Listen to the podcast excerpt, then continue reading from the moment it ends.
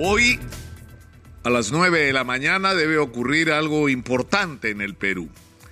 El presidente de la República, Pedro Castillo Terrones, debe tener un encuentro con el presidente recién nombrado del Congreso de la República, el general José William Zapata.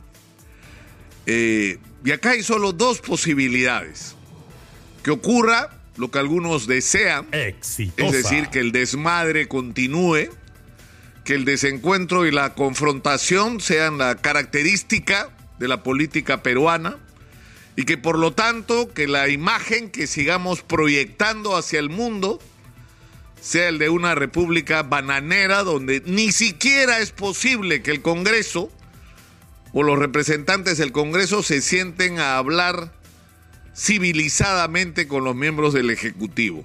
Eso es una posibilidad y hay, que están, hay quienes están haciendo barra para que eso ocurra. Pero en el otro lado, creo yo, está la inmensa mayoría del país que está harta de la situación que estamos viviendo. Que por supuesto que quiere que se esclarezca la verdad sobre la responsabilidad o no del presidente de la República en actos de corrupción en los que están involucrados directamente miembros de su entorno más cercano. Por supuesto que queremos la verdad. Por supuesto que sí. Y a partir de esa verdad que nos la debe dar la fiscal de la nación en determinado momento, tendremos que sacar las conclusiones que correspondan. Pero el problema es que el país no puede seguir parado. No podemos seguir en esta situación con esta agenda tóxica de confrontación permanente, que además es estimulada de una manera absolutamente irresponsable por medios de comunicación, los grandes medios de comunicación, que han tenido un comportamiento, insisto, absolutamente irresponsable con respecto a los destinos de este país y a lo que debería ser su papel en la sociedad. Fueron las barras bravas de la campaña electoral, las barras bravas del supuesto fraude electoral y las barras bravas de la vacancia por cualquier razón y a cualquier precio. Y el problema es que esto ya no da más. No podemos seguir en la situación en la que estamos y esto tiene que cambiar y hay, hay hoy la oportunidad de comenzar a cambiar las cosas de lo que esté puesto sobre la agenda sean los problemas de los ciudadanos. O que esté puesto en la agenda. Comenzando por el tema de la inseguridad, que no solamente va a suponer o debería suponer decisiones del Ejecutivo, porque estamos en guerra y hay que reconocer que estamos en guerra, así como tuvimos guerra contra el terrorismo. Bueno, ahora tenemos guerra contra la delincuencia. Y el jefe en esta guerra tiene que ser el presidente de la República, que tiene que asumir la responsabilidad de todo lo que esto implica. Y esto implica empoderar a la policía. Esto implica darle a la policía los recursos que necesita y que alrededor de los esfuerzos de la policía con los recursos adecuados se integren los cuerpos de serenazgo, las policías particulares, las compañías de seguridad, los vigilantes de esquina, las organizaciones vecinales, todos los sistemas de vigilancia privado que hay en el país y las propias Fuerzas Armadas para restablecer el control del país. Porque hay zonas enteras del país que han sido arrebatadas por la delincuencia, donde ni la policía puede entrar. Y eso se tiene que terminar. Y eso va a suponer seguramente incluso modificaciones legales. Porque no es posible hoy que un policía tenga que enfrentar la lucha contra la delincuencia preocupado que si le dispara al delincuente, después el que va a estar procesado es él. Que tiene que estar pensando si tiene equiparidad de fuerza con el delincuente. Cuando el delincuente acaba de acuchillar a alguien, pero él tiene una pistola. Y si le mete un balazo al delincuente, el que va a ir preso es el policía. Tiene que haber un concierto de esfuerzos para enfrentar juntos este reto de recuperar la seguridad en el país. Y eso es posible. Se ha probado en El Salvador. Sé que el presidente Bukele es una persona controversial, pero lo que ha ocurrido en El Salvador es la muestra de que las cosas sí se pueden hacer, que sí se puede retomar el control de la sociedad. En segundo lugar, el principal problema de los peruanos hoy no es que les den bonos. La gente quiere chamba. Y la chamba viene con inversión, porque si no hay inversión, no hay chamba. Y parte de esa inversión es una inversión que tiene que ser hecha por el propio Estado a través de obras públicas. Pero de obras públicas bien hechas, pues, obras públicas sin ladronera, obras públicas sin constructoras truchas, sin esos eh, consorcios que se inventan, ¿no? ganó el consorcio. ¿Y, qué experiencia real tiene? ¿Cuántas obras ha hecho realmente? Son consorcios que se crean para ganar billetes, no para resolver los problemas de la gente. Pero esta obra pública que es indispensable hay que hacer caminos, carreteras, reservorios. Es decir, hay montones de cosas que hacer en el país que tienen que activarse. Es decir, hay hospitales parados, colegios parados.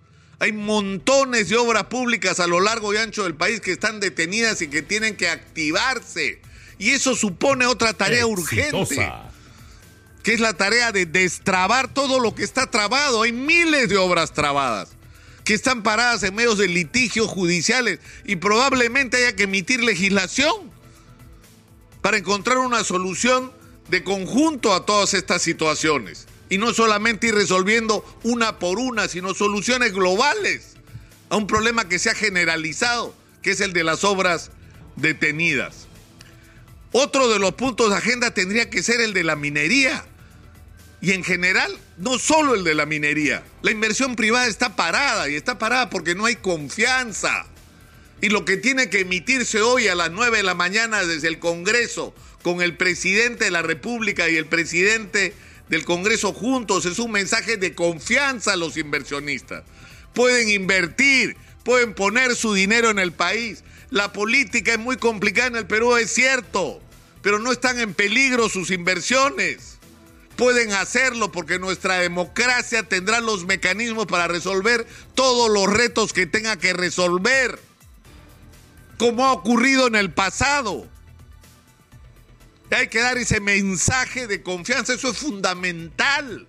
Esa sola imagen de Pedro Castillo parado al lado del general José Williams es una imagen que da confianza, que va a dar confianza. Y hay gente que no lo entiende porque es muy irresponsable, porque está pensando en sus intereses y algunos políticos en sus apetitos porque lo que ellos quieren no es que el país se moralice. Es más, da risa, ¿no? O sea, gente que está involucrado en escándalos vergonzosos de corrupción hablando de moral pública. Lo que quieren es la torta para comérsela a ellos. Eso es todo. Y esta es la gente que quiere impedir que esa imagen sea la que se proyecte hacia el mundo de los inversionistas. Y hoy es muy importante lo que va a pasar. En unas semanas, en dos semanas, va a haber Perumín, el evento minero tal vez más importante del mundo y que ocurre en Arequipa. Y es nuestra oportunidad de convencer a los inversionistas que pueden traer su billete con confianza al Perú. Porque tenemos el mineral que el mundo quiere, pero no le estamos dando al mundo la confianza en que pueden traer su plata para sacar ese mineral que está enterrado y como dijo Rómulo mucho acá, no solamente se trata de sacar el mineral, sino agregarle el mayor valor que podamos. De que esto sea un estímulo a la industrialización del país. Y por supuesto hay que corregir todo lo que se hizo mal en términos de relaciones con la sociedad y en particular con las comunidades. Por supuesto que hay, que montones, hay montones de cosas que corregir, pero es nuestra oportunidad y no podemos dejarla pasar. Y esa oportunidad tiene un hito y ese hito se llama Perumín. Y para Perumín, para los miles de inversionistas, porque van a venir miles y hay gente que no es consciente de eso. Los ojos del mundo inversionista en minería van a estar puestos en el Perú y en Arequipa. Y el mensaje que hay que dar es vengan, traigan su plata. Hagamos negocio juntos. Nosotros tenemos mineral, ustedes tienen la tecnología y el dinero. Saquemos ese mineral. Para que ustedes ganen su plata con derecho, porque son inversionistas, pero donde nos ayuden a resolver nuestros problemas, porque de ahí salen los recursos para todo. Para salud, educación, infraestructura, desarrollo de la agricultura, del turismo, para lo que querramos hacer. Pero hay un punto de agenda, finalmente, que no puede estar excluido de la discusión entre el Congreso y el Ejecutivo, que es la corrupción. Y la corrupción no se remite simplemente a que si debe ir preso el presidente Castillo, no, no. Porque se irá el presidente Castillo y vendrá otro y tendremos la repetición de la historia si no cambiamos los asuntos de fondo. Porque lo que hemos tenido todos estos años es una repetición ¿Por qué? Porque se ha construido un sistema de corrupción en el Perú. Y lo que hay que hacer es destruir el sistema de corrupción. ¿Y cómo lo destruimos? Haciendo lo que hay que hacer. Lo primero es los puestos de confianza. O sea, ¿cómo es posible que en el Estado peruano el 5% de los funcionarios públicos sean nombrados por quien entra en el gobierno? Es decir, que la decisión de nombrar a alguien en un puesto clave, donde además se decide qué se gasta, qué se compra, en qué se invierte, a quién se concesiona, es decir, se toman las decisiones sobre la disposición del recurso público. Son personas de confianza, es decir, son personas que están ahí porque las ha puesto el que acaba de ganar la alcaldía, el gobierno regional o el gobierno nacional. No están ahí porque tengan mérito, no están ahí porque saben lo que hay que hacer, no están ahí porque están calificados ni están ahí porque sean honestos. Están ahí porque invirtieron en la campaña electoral, porque son del partido que ganó la elección, porque son parientes, compadres o gente cercana al presidente o cualquiera de su entorno en todos los niveles de gobierno. Y hay que acabar con ese sistema perverso. Hay que restablecer, si alguna vez existió en el Perú, la meritocracia. Eso es lo que hay que restablecer en el Perú el mérito para ocupar el puesto, que tiene que estar asociado, por supuesto, y de manera directa a la decencia. Y va a haber que legislar sobre esto. El Registro Nacional de Proveedores es una vergüenza. Las licitaciones en el Perú las ganan empresas que no están calificadas y eso nos enteramos después de que ganaron la licitación, se robaron la plata y dejaron la obra tirada.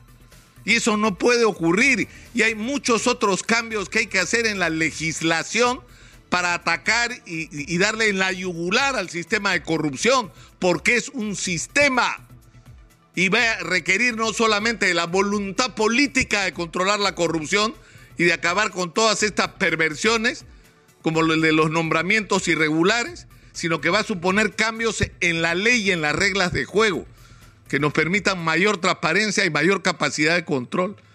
Ojalá, ojalá, sinceramente, que la reunión del día de hoy en el Palacio Legislativo pueda ser un antes y un después, no para la relación entre los políticos, para los peruanos. Ojalá.